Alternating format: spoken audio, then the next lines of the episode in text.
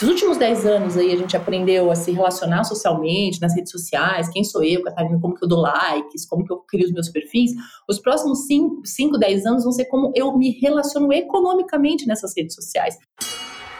Olá, ouvinte! Este episódio do Dentro do Ring vai ser diferente. Eu sou a Mavi, estrategista de conteúdo aqui na Vind e host do podcast.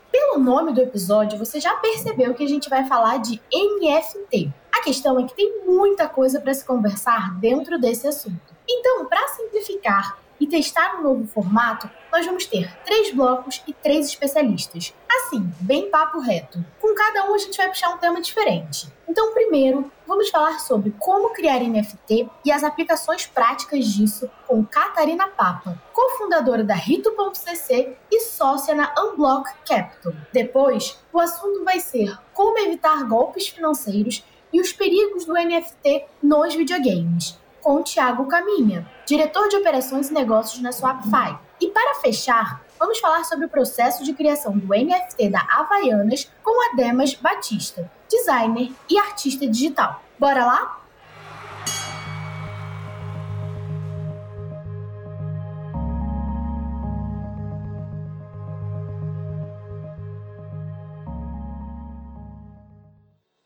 Pessoal! A gente está aqui agora com a Catarina Papa. Ela é sócia da Unlock Capital e da Rito.cc e ela vai contar para a gente um pouquinho mais sobre NFTs, como que funciona. É, Catarina, para começar aí, eu queria entender como que é essa sua experiência com NFTs, quando que você conheceu e começou a se aventurar nesse mundo. Olá, oi Maria, tudo bom? É, obrigada por estar aqui. Pois é, o meu caminhar veio aí já há uns cinco anos que eu trabalho com tecnologia é, emergente. É, a gente fundou, eu e mais três sócios, uma empresa de experiências imersivas de aprendizagem, né, através da memória, memória e emoção. Então a gente entrou em contato com isso, com esse universo tanto artístico de provocação estética de um aprendizado é, e há dois anos, no, no, no, entendimento da pandemia, assim, a gente é, adentrou o mundo do blockchain, de como que a gente poderia produtizar coisas é, no mundo digital. E é, desde então, é, por ser economista e por ter uma formação que vem do mercado financeiro, eu adentrei muito esse mundo do blockchain através do entendimento é, do que, que, ele, que ele representa nas empresas no nível econômico financeiro. E estou dentro do, da Unblock Capital também, trazendo soluções para o universo cripto e para o universo dos players tradicionais, né, no mercado financeiro, empresas, de como que você pode plugar é, e como você pode trazer a inovação que está acontecendo ali na ponta num ambiente tradicional mesmo, né, de, de fácil a, a entendimento é, de como que você pode realmente é, adentrar e, e trazer tecnologia para o lugar de utilidade. E aí, até para deixar um pouco mais claro para a audiência, conta para gente o que, que é um NFT que muitas vezes as pessoas ainda têm dúvida nisso. Pois é, NFT é, é um formato de olhar um ativo financeiro que é não fungível. O que, que é a característica da não fungibilidade? É quando você olha para um, um item e ele tem características específicas que outros não têm. Então, eu, Catarina, sou um, um item não fungível. eu sou única e você também. Então, a gente tem esse universo de, de entendimento de, do que, que é a gente como ativo. Né? E aí, levando para a indústria mesmo, por exemplo, um carro, quando ele sai um, um lote de carros da concessionária, ele pode ter a mesma cor, o mesmo modelo, o mesmo ano, mas a partir daquele momento ele vai se tornar não fungível porque ele vai andar, ele vai ter quilometragens diferentes, ele vai ter um dono diferente, ele pode ter avaria um ano, o outro dono pode, pode cuidar melhor. Então, ele é caracterizado como um item não fungível, porque ele não é comparável. Não é igual à fungibilidade de uma nota de 100 reais. Então, eu pego uma nota de 100 reais, ela é idêntica a outra nota de 100 reais. Ela vai valer 100 reais, desde que, claro, ela seja oficial. E aí, o que a gente tem uma dúvida aqui é que como que funciona esse processo, né? Agora tá na moda, ai, fulano fez um NFT, é, não sei quem comprou um NFT. Como que é esse processo de criar, ou não sei se o termo mais correto seria cunhar, um NFT? Como que funciona isso? Tá, é, cunhar o verbo, em português a gente já deu uma brasileirada falando que é, é, é, em inglês é to mint, né? Que é o, o mintar também. Eu já tenho escutado a galera falando mintar, o, vamos mintar uma NFT. Então, o que, que é a propriedade digital? Você registra é, aquele item que está dentro do universo digital é, numa blockchain. E aí não é só sobre o registro do contrato, porque eu vejo muita gente perguntando assim, ah, então tá, então você vai substituir o cartório, né? Não só isso, porque no cartório você tem um apartamento, você tem um ativo, um bem, você vai lá e registra tem um contrato de registro daquele ativo. Na internet e, e, no ambiente digital, o que a gente faz é registrar o ativo propriamente dito. Eu pego aquele JPEG e cunho ele dentro de um bloco. Eu também posso cunhar o contrato de que aquele JPEG pertence a Catarina. São duas coisas diferentes. Mas eu posso literalmente pegar o item e colocar dentro do bloco e registrar aquilo numa hash e falar que aquilo tem a propriedade daquela entidade, daquela wallet, daquela carteira. Então eu registro aquilo dentro da blockchain e falo que ela consegue transitar em posse. Se eu consigo enviar para você, na sua wallet, você consegue reenviar para mim e enviar para outra pessoa. E aquilo fica totalmente rastreável. Então tem a transparência e tem uma característica também que a, o, a, o cunhar exige, que é você dar a confiança naquele lugar. Então a gente fala que essa blockchain, esse ato de registrar é trustless, ou seja, é, você não precisa confiar em pessoas para aquele procedimento. É, ele existe naquele lugar e ele é validado por uma rede descentralizada de que ele está lá ou em trânsito para algum outro ponto específico da rede. Eu ia até perguntar sobre isso, né? Que agora a gente tem muito a questão do DeFi, CeFi. Como que é a relação disso com o mundo das NFTs, né? O que, que é isso? DeFi e CeFi e como que é a relação disso? As finanças descentralizadas, elas partem do princípio de que o meu dado e a minha conta é, de, de, de, criptoativos ou de, de NFTs digitais, não necessariamente eu preciso indicar quem sou eu, pessoa física, Catarina, e aonde está centralizado, porque ele não está centralizado em um lugar, ele está na rede, no bloco, lá embaixo, na, na, no blockchain mesmo. Então eu não tenho um player com uma marca falando assim, o seu ativo está comigo. Né? Então, quando eu olho, a gente até brinca, né? Quando eu olho na sua conta corrente e tem lá 100 reais, será que os 100 reais não estão lá? É, aquela, é uma representação dos 100 reais. Os 100 reais está sendo usado para o banco em alguns produtos derivativos organizados e, e regulamentados pelo governo. Quando eu olho na minha wallet, quando eu olho é, dentro de um ambiente descentralizado, aqueles 100 dólares, aquele 100, aquela NFT, ela literalmente está em posse minha.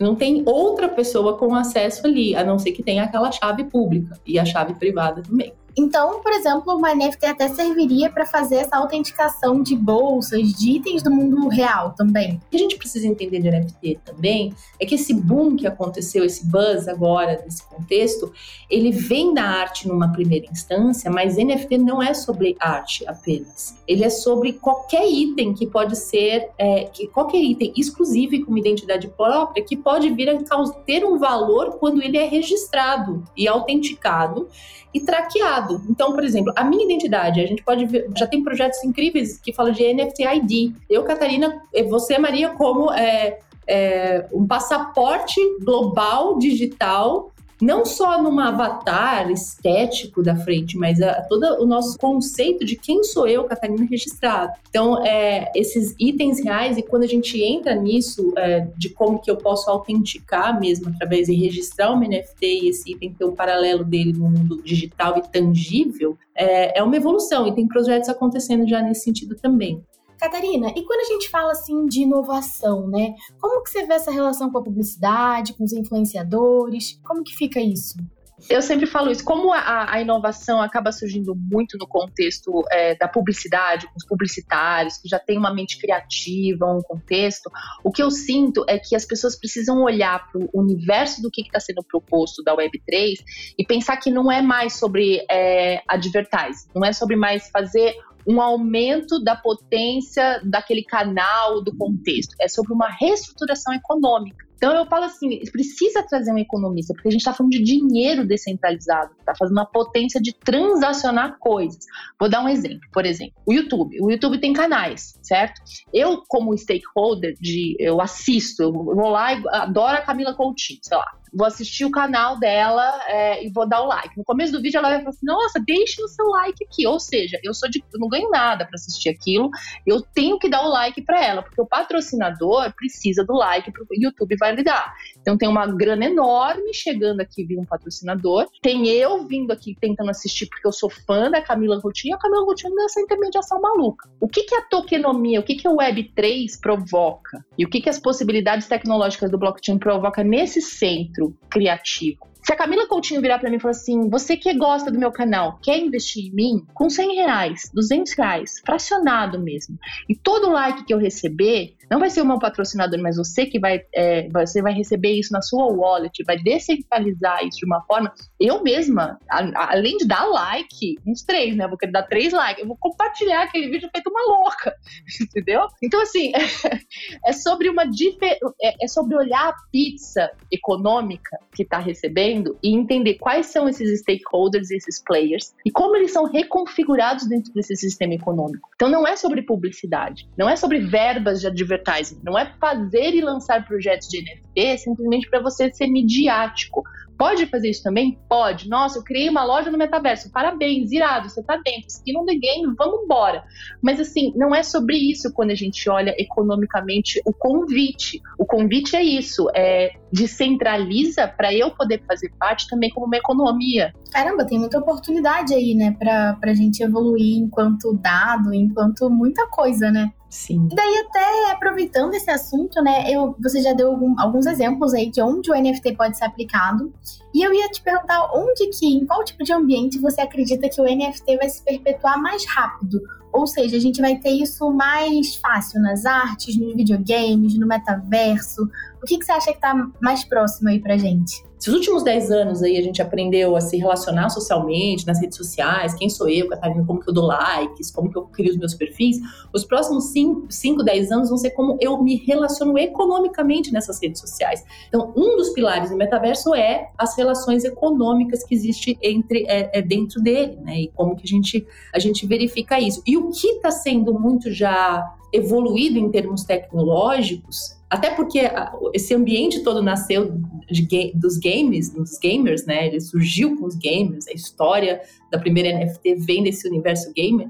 É como que a gente monetiza ativos é, e troca eles numa interoperabilidade de é, estruturas digitais. Então, eu, eu sou um gamer e eu tenho, eu jogo muito esse jogo X aqui, eu tenho as minhas skins, eu tenho os meus, os meus props, as minhas coisas ali dentro. Eu posso vender, eu posso começar a vender aquele ativo, pode começar a ser valioso. E isso é muito propenso porque a, a nossa a geração que está surgindo aí, ela já não quer comprar nada no mundo tangível, né? Ela não quer carro, não quer apartamento, quer nada mas ela está gastando um dinheirão comprando as coisas digitais. Então, a primeira coisa que a gente vai ver evoluir muito rápido, na minha visão, é essa questão de como que a gente operacionaliza e dá valor econômico para é, features de games é, e features de relacionamento, de trocas comerciais dentro desse universo, inclusive saindo de um jogo para o outro. Esse é o principal ponto aí. E quando a gente olha para isso para um universo empresarial, é, já se tem falado que o metaverso é o futuro do e-commerce, de alguma forma. A gente pode começar a pensar assim. Porque não é só sobre fazer o metaverso para eu entrar ali e ter uma experiência, é o que, como que eu vou me relacionar com aquilo e o que, que a outra parte vai me entregar ali dentro. Aí começa a ficar um jogo mais legal. Testa, entra no metaverso, vai lá no Decentraland, ou procura outro, ou faz uma wallet, faz alguma coisa, tenta comprar uma coisa baratinha e percebe essa dinâmica de como que é se relacionar num ambiente digital de forma econômica. E aí, curtiu o papo com a Catarina? Bom, e por falar em curtir, se você está ouvindo a gente pelo Spotify, lembra de dar aquelas cinco estrelinhas aqui. E também está ouvindo lá pelo Apple Podcasts, dá as suas estrelas e deixe uma avaliação pra gente que a gente lê todas com muito carinho. Bora ouvir agora o que, que o Thiago Caminha tem a dizer sobre como evitar golpes financeiros e os perigos dos NFTs nos jogos digitais. Bora ouvir? E aí, gente, nosso próximo entrevistado aqui é o Thiago Caminha. Ele trabalha na Swapify e aí ele vai contar um pouquinho pra gente como os NFTs podem funcionar para além do, do, comum, né? Seja muito bem-vindo, Thiago, fala aí. Hoje eu, eu, tenho a cadeira de diretor de inovações e negócios da Shopify, né? Então sou responsável em parte pelo desenvolvimento dos produtos e adoções de novas tecnologias no mercado no nosso contexto, que é operações envolvendo criptoativos de grandes volumes. Por que, que você é um pouco contrário a essa coisa dos videogames e NFT, misturar esses dois mundos? Qual que é o perigo aí? Eu não sou contrário em criar uma sinergia entre os mercados, tá? Eu sou contrário à forma de adoção que o mercado tem tido. Então, o que, que a gente vê hoje? Tá? A gente vê fluxos é, de empresas desenvolvendo jogos voltados para adoção de assets com NFT. Né? Então, como é que isso funciona? A, pessoa, a, empresa ela cria um mecanismo de play to earn, que o pessoal chama, né? De que quanto mais você joga, mais moeda do jogo você tem. E essa moeda, em algum grau, ela pode ser depois vendida. Ou ela pode ser usada para compra de novos assets. Esses assets que são é, armas ou próprios avatares do jogo, eles valem dinheiro e também são negociados. Qual é o problema da maior parte desses mecanismos quando eles são desenvolvidos dessa forma? É um fluxo que se assemelha muito a uma pirâmide financeira, tá? Por quê? Você tem uma especulação em cima desses avatares, desses assets de uma forma geral, pelo fato de eles permitirem que você ganhe mais moeda do jogo em menor quantidade de tempo para você ir no mercado secundário e fazer essa, essa migração desse dinheiro digital para um dinheiro fiduciário, né? Seja ele dólar, real, qualquer coisa assim. Qual é o problema? Essa não é uma conta de soma zero. E a criação é, desse bem, dessa riqueza, ela tem um lastro muito fraco. Eu ia até te perguntar um pouco sobre isso, né? Se isso não vai virar uma especulação, é, até que Vira. ponto esse mercado é uma. Um, quando que o NFT é um investimento e quando que o NFT é uma especulação? Tem essa divisão? Ou é meio difícil dizer que existe uma divisão desse sentido, assim?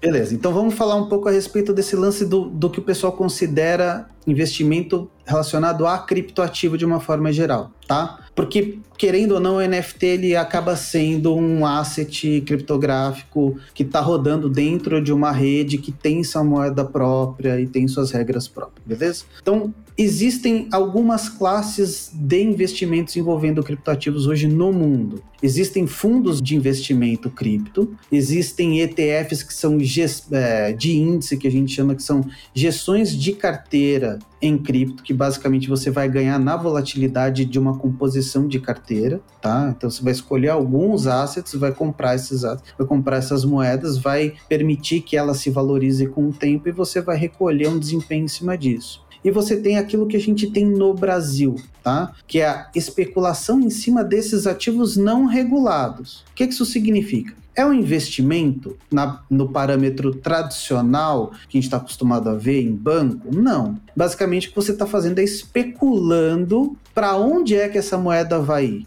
se ela vai subir de valorização, se ela vai ter valorização, se ela vai ter desvalorização num determinado período de tempo, considerando o que está acontecendo no mercado. Então, a sua ação né, a sua opção pela venda ou compra desses ativos é o que vai determinar se isso que você está fazendo é um investimento. Qual é a diferença do NFT para o criptoativo? Que eu acho que essa que é uma coisa interessante para a galera ter de noção. Como o NFT ele é um bem infungível, é um bem virtual, ele é a representação ele pode ou não ser a representação de alguma coisa. Né? Então, se a gente pega, por exemplo, o NFT, como é que o NFT efetivamente funciona dentro da blockchain? Existe um contrato inteligente, que é basicamente um programa que determina o registro daquele bem digital sobre uma propriedade. Então, o que, que é que determina essa propriedade? Se aquele NFT, se aquela coisa aquele GIF, aquela, aquela, aquele vídeo, aquela música, está registrada num endereço de carteira o qual eu controle.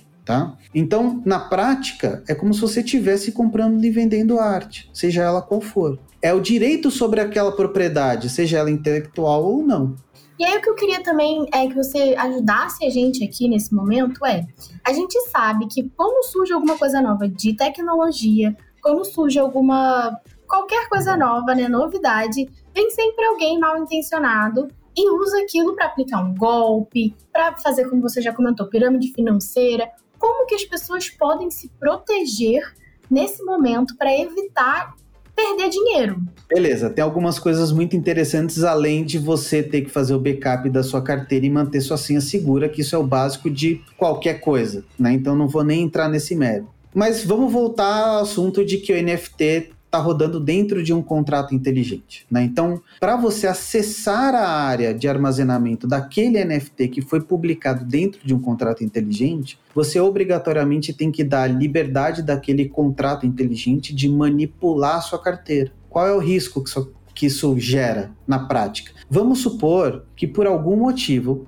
você está usando a sua carteira não só para armazenar os seus NFTs, mas para armazenar outros criptoativos. E você não sabe qual é o conteúdo desse contrato inteligente, necessariamente, porque nem todos os contratos inteligentes são públicos. Vamos supor que apareça uma propaganda lá, você recebe por e-mail dizendo que você pode participar de um airdrop e ganhar alguns criptoativos gratuitos que estão sendo lançados agora. E você dá autorização para esse contrato inteligente manipular a sua carteira. Como você não sabe o que está sendo executado dentro desse contrato inteligente, potencialmente você pode ter uma regra lá dentro que permita o saque do seu saldo ou dos seus outros NFTs. Isso é um problemão. É como você entregar a capacidade de um terceiro movimentar sua conta bancária. Né? Por isso que é muito recomendado que quem se interesse por NFT e mantenha NFT sobre custódia, primeiro, não use a mesma carteira nessas situações. Use uma carteira, assim, a carteira é gratuita, você monta quantas, quantas você quiser. Crie uma carteira nova, especificamente para isso, valide se aquilo é ok ou não. Se a pessoa tiver conhecimento técnico, dê uma olhada no código do, do, do contrato inteligente ou procure entender melhor quem é essa empresa que está disponibilizando esses ativos, ou qual é a comunidade. Porque, invariavelmente, ela não é muito grande e é muito fácil você encontrar os sinais que permitem você identificar que, que é um golpe. Por exemplo, ninguém vai dar dinheiro de graça. Né? Ninguém vai pedir, é, pedir autorização para fazer saques na sua carteira. Hum? Ninguém vai te sair te dando NFT que teoricamente custa alguma coisa ou vale alguma coisa de graça. E deixa eu te fazer uma pergunta aqui já pra gente ir fechando, que é com relação a NFTs e o metaverso. Eu li um pouco ah. sobre isso, né? E cada vez mais a gente vamos mergulhar no metaverso, metaverso vem aí, não vem, a gente vai virar tudo avatar. É, você vê essa relação forte? Você acha que como que vai ser isso no futuro? O que, que você tem visto, né, trabalhando aí com tendências digitais? É, o NFT como plataforma de integração entre múltiplos, entre múltiplas soluções, seja ela metaverso ou não, é a solução perfeita. Então, o que, que eu quero dizer com isso? A Ferrari lança um NFT de um carro virtual. Só existe ali o NFT. Ela emite, ele emite 100 unidades desse NFT. O que, que impede, por exemplo, da Ferrari é, fazer parcerias comerciais com desenvolvedoras de jogos e desenvolvedoras de metaversos para aplicar a ativação desse NFT dentro dessas plataformas? Nada. Né? E esse é o uso ideal para o NFT. Você ganha o direito de propriedade por uma coisa escassa para ser aplicada em múltiplas plataformas. Então, por exemplo, nada impede de você construir uma residência dentro de um metaverso registrar essa residência como NFT e migrar essa residência ou a propriedade dessa residência. Ou só transferir a propriedade ou transferir em que plataforma ela está disponível, né? Esse é o grande lance do NFT, em que muito pouco foi mexido. Tudo que se faz é a troca de propriedade dentro de uma determinada plataforma, né? Que é o caso dos games Play to Earn. Então, sim, é, um, é uma coisa né? É uma coisa. Agora, se o metaverso vai ser alavancado, eu acredito que não, porque tecnicamente existem desafios grandes. Acho que a realidade aumentada vem muito antes do que a efetivação do metaverso. A gente vai ver, muito provavelmente com grande nível de abstração, o início de uso de NFT nessas, nessas plataformas, porque isso é uma coisa importante para salientar para a galera. Não significa necessariamente que você vai ter que entender de cripto para ter um, um NFT. Hoje isso é assim. Importante entender como se proteger de golpes e fraudes toda vez que tem tecnologia nova, infelizmente tem gente querendo se aproveitar. Então as dicas aí do Thiago são muito válidas.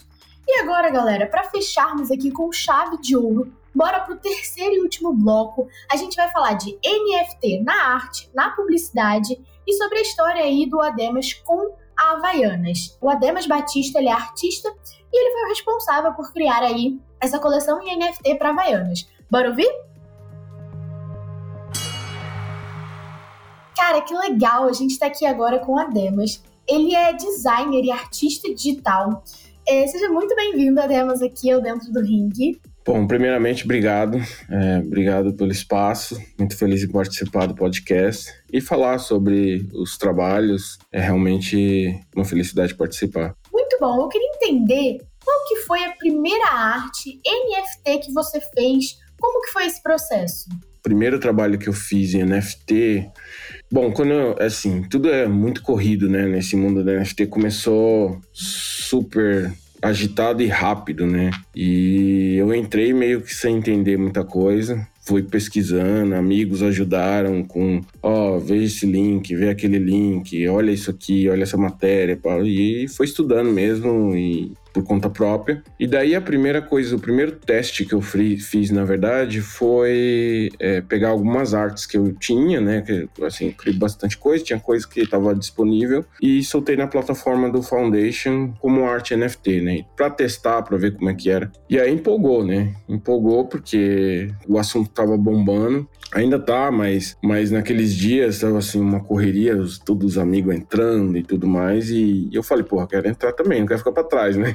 e aí soltei e foi uma sensação incrível, assim, por causa que mistura, eu acho que é, é uma mistura do like, né? De você receber um like do, do Instagram, assim, você vê vários likes, mas é um like com dinheiro, né? Então, assim, é um like muito melhor. É um like mais valorizado, né? É um like que realmente vale alguma coisa. E aí você é muito legal, primeiro, você receber likes, óbvio, né? Quando você cria uma arte e, e sabe que outras pessoas estão gostando, é uma sensação muito boa. Mas quando você. As pessoas estão gostando e estão querendo pagar por aquilo, é realmente sensacional. E aí eu, obviamente, curti muito. Comecei a pensar em coisas para só para NFT, né? Mas aí, ao mesmo tempo, é aquilo que eu falei, foi uma correria, foi um negócio todo, tudo acontecendo ao mesmo tempo. E a Havaiana chegou. Então foi uma oportunidade, assim, eu já tinha um, um uma história com a Havaianas, né? É verdade, né? Você já trabalha mais de 15 anos com a Havaianas. É, até conta aqui pra gente como que foi, que, na verdade, da onde surgiu a ideia de fazer a coleção Felicidade se foi uma ideia deles ou se foi uma ideia sua é, em NFT. Como que foi isso daí? Não, foi, foi assim. É... Sim, eu tenho mais de 15 anos de Havaianas, porque eu trabalhei com Havaianas na época da UMAP. Quando eu estava na UMAP, eu fiz o site da Havaianas. Eu comecei a trabalhar com Havaianas em 2004. E aí saiu o site, aí eu fiz bastante. É, fiz campanha impressa, fiz ponto de venda. Cheguei até a fazer uma, uma vending machine para eles. fiz bastante coisa para Havaianas e foi muito legal a parceria. E daí, depois de um tempo, mudei, mudei para os Estados Unidos, cheguei a fazer coisa para Havaianas nos Estados Unidos. Mas aí, quem estava né, com a questão da NFT, quem estava liderando a Havaianas era a Fernanda Romano. Ela é chefe de marketing né, da Alpargatas na época. Isso na época eu falo, tipo, um ano atrás, tá? Hoje ela já mudou, ela já foi pro Candy Crush. E ela é um, assim, assim como eu, veterana da, da minha época, e, e ela a gente sempre teve uma parceria legal, fiz trabalhos para Nokia com ela, fiz, fiz, muita coisa com a Fernanda e eu gosto muito, tenho muito, muito respeito e muito, uma amizade legal com ela. E ela falou assim, ó, Demas, a gente quer entrar, a gente, você sabe que a Havaianas aqui é, é, é, sempre envolvido com as tecnologias novas e a gente quer entrar nesse mundo NFT. Pense em alguma coisa aí. A gente quer fazer uma parceria aqui, vamos lançar a coleção junto. Eu falei, putz, demorou. E só que assim, é... bom, a Fernanda não, não tinha muito tempo, ela estava envolvida e tinha um pessoal de marketing do time dela, né, envolvido, um pessoal muito legal, Juliana, é, a Mafê e, e outras pessoas, tudo envolvida também. E aí eles falaram, Adema, você tem toda total liberdade para criar isso daí, é uma colaboração artística. E aí foi que surgiu a ideia da felicidade, da campanha das peças Felicidade. E, e a razão, o motivo é exatamente foi uma celebração da nossa parceria, porque uh, quando eu lancei o site de Havaianas lá atrás, trouxe bastante coisa legal para minha carreira. É, me deu, deu uma, uma lançada na minha carreira. Eu já tinha, sei lá, 10 anos de experiência, mas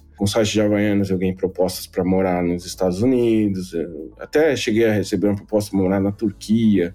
Sim, eu recebi várias propostas interessantes. E aí eu acabei mudando para Los Angeles, onde eu moro até hoje. Já vai fazer quase 16 anos que eu, que eu moro lá. É um marco, né? É um marco. E foi também, tudo no, quando eu lancei o site foi no período da primavera. Aí quando eles me chamaram para fazer NFT foi no período da primavera. Então tem uma das peças que é, eu chamo de Happy Spring, alguma coisa assim, é, para celebrar esse período, né? Então a, a ideia da felicidade é, é, celebrando essa parceria com a Havaianas. O primeiro NFT que a Havaianas lança foi comigo. Então, justamente para celebrar essa ideia. E eu acho que todas as vezes que eu fiz trabalho para Havaianas, eu fui muito feliz, né? Porque é uma marca muito colorida, muito divertida e eu me identifico bastante. Então, foi realmente a, a ideia por trás dessa coleção. Putz, legal. E a gente está falando muito aqui sobre marca, né? Essa relação das marcas com o NFT. É, como que você vê essa relação da, das marcas entrando no mundo das NFTs e até mesmo do metaverso? Você acha que é só um entusiasmo inicial? Eu acho que são as duas coisas.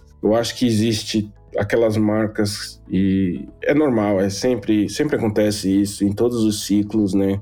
Aconteceu na, na Web 2, vai estar tá acontecendo na Web 3 e é um ciclo, assim, tem aqueles que querem ser os primeiros, né? Obviamente, porque quando você é primeiro, fica marcado, né? E aí todos os press releases e notícias sempre vão referenciar aquele primeiro, né? Então é ótimo, excelente ser um dos primeiros, mas aí eu acho que também existe a questão das marcas entenderem como isso vai acontecer, né? No momento ainda é bastante entusiasmo, mas as marcas vão ter que aprender como se comportar nesse espaço, né? Como se comportar, como entrar no metaverso e fazer algo que é realmente útil para as pessoas. Como fazer um NFT e criar alguma coisa que realmente faz sentido para as pessoas. Eu acho que, de certa forma, tem os dois no momento. É muito entusiasmo, é fazer alguma coisa, dizer que fez alguma coisa, mas a gente precisa ainda chegar nas utilidades de verdade, sabe? Se eu vou fazer uma coisa no metaverso,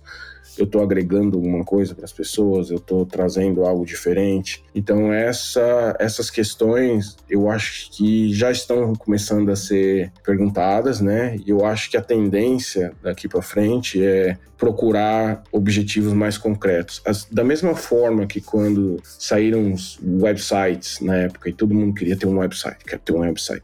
Depois de um tempo, as pessoas é, as empresas entenderam que, tipo assim, qual que é o meu comportamento na internet? Eu vou ter um e-commerce, eu vou ter um sistema de relacionamento com o consumidor, como que eu vou usar essas plataformas? E eu acho que daqui para frente, que está acontecendo a velocidade muito maior, é realmente as marcas entenderem como que eu vou me comportar no metaverso, eu vou lançar uma marca dentro do metaverso, eu vou lançar uma experiência dentro do metaverso, o que, que eu vou oferecer para o meu público? E eu acho que é por aí que a gente vai começar a caminhar. É verdade, né, Ademas? Tem mesmo isso da, da economia. Até a gente estava falando aqui com a Catarina um pouco mais cedo, e ela falou que a gente precisa trazer os economistas para a mesa.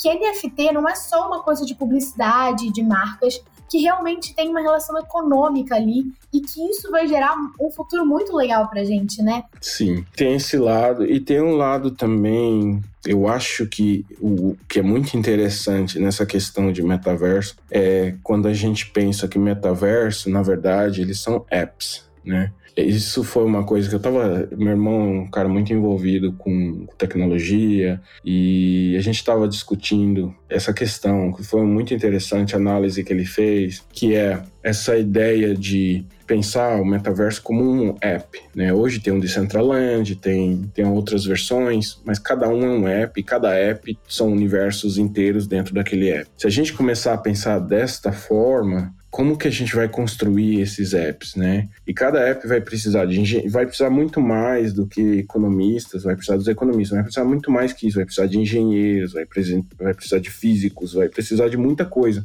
porque a gente está criando realidades virtuais, mas se a gente quiser criar baseada em alguma coisa que é familiar para as pessoas, a gente vai precisar de ajuda não só de criativos, a gente vai precisar de ajuda de pessoas que entendem de coisas que a gente não pode nem imaginar. Por exemplo, eu vou construir uma, uma experiência para uma marca de construção, por exemplo, eu vou precisar entender como que funciona regras de física, regras de engenharia e para poder fazer uma coisa legal, uma coisa que pareça real, né? Inclusive usando ferramentas como Unreal ou Unity para criar essas coisas. Então, eu acho que tem abre um espaço gigante, né? Tudo isso. A gente tá só no começo, tá engatinhando ainda nessa ideia de metaverso. E na ideia de NFT também, porque hoje NFT é muito só relacionada à arte, mas tem aquelas coleções é, generativas e tudo mais. Mas eu acredito ainda que existe uma evolução muito grande é, com o papel da NFT, né, que são os contratos virtuais. E eu acho que na hora que a gente conseguir entender e fazer realmente a Web3 funcionar, vai ser uma evolução bastante grande para todo mundo.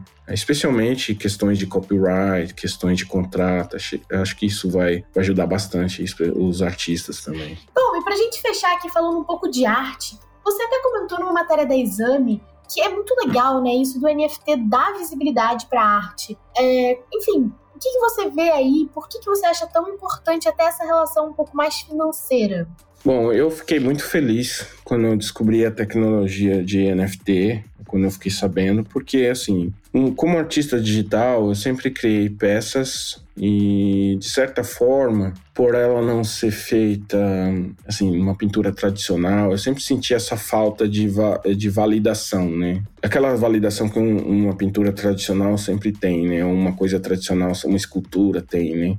A, a tecnologia NFT, ela cria aqueles um, um barra um, sabe? Aquela coisa de isso aqui realmente é uma peça original e, e, e ela vale, entendeu? Então, isso foi muito, foi muito importante. Eu gostei muito, foi excepcional para mim, porque eh, como artista digital, valorizou o trabalho que eu estava fazendo e, de certa forma, era uma, um reconhecimento que os artistas digitais precisavam. Porém, eu acho que como todas as coisas, assim, é uma, uma coisa que evolve caoticamente, né? Então, para mim, assim, tem muita banalização rolando, tem muita coisa criada com AI, e os caras vão lá e criam milhões de peças e faz NFT e sai vendendo, existe muita especulação. Então, ainda acredito que a gente vai evoluir uh, a partir do momento que as pessoas entenderem os conceitos por trás, a relação da arte com o artista, a relação que é o que sempre teve no mundo tradicional. Eu acho que o mundo digital ainda vai precisar é, evoluir para existir aquela aquele entendimento de que a arte ela precisa estar tá anexada ao artista, né? Ela precisa aquela história, a experiência do artista é importante na arte, né? Então não pode ser uma coisa que é só banalizada ou é automatizada, né? Então não que eu sou contra a arte generativa, eu gosto muito, acho muito legal, mas eu acho que a gente ainda precisa encontrar mais os conceitos por trás e porque os porquês, sabe? A gente ainda vai precisar resolver muito isso. É uma coisa natural, acho que com o tempo se resolve, mas muito feliz com a tecnologia nova porque ela valida, cria protocolos para a gente poder, sabe, criar, eh, vender dar uma segurança para quem compra também, né, no blockchain. Então, de certa forma, é uma validação muito importante para quem é artista digital. Bom, que demais que foi aí esse bate-papo com a Demas. Espero que vocês tenham curtido entender mais sobre esse mundo do NFT. É realmente um mundo com muitas possibilidades, tem muita coisa aí de futuro pra gente falar. E se tem tendência, se tem novidade em meio de pagamento, a Vind gosta de falar desse assunto, a gente tá aí para aprender, aprimorar e também trazer muito das tendências para vocês. Se você curtiu esse tipo de episódio um pouco mais rápido, com uma outra dinâmica, deixa aqui o seu comentário, né? Você pode mandar tanto lá no nosso Instagram, vindbr, quanto no nosso e-mail, marketing.vind.com.br. Ou então, é, deixar uma avaliação no Spotify, a gente vai deixar aqui um espaço para você responder uma enquete, contar o que achou desse formatinho. A gente quer muito saber o que a gente pode fazer aí para melhorar a experiência de vocês, que são os nossos ouvintes. Obrigada por ouvir até aqui e até o próximo episódio.